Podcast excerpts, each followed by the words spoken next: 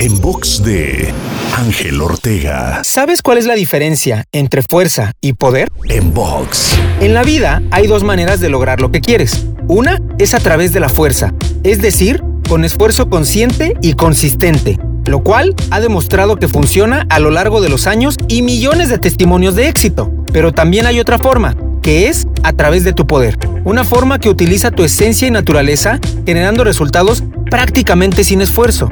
Comienza a entrenarte para conectar con ese poder que tienes y date cuenta cómo las cosas comienzan a suceder cada vez con mayor facilidad y menor resistencia.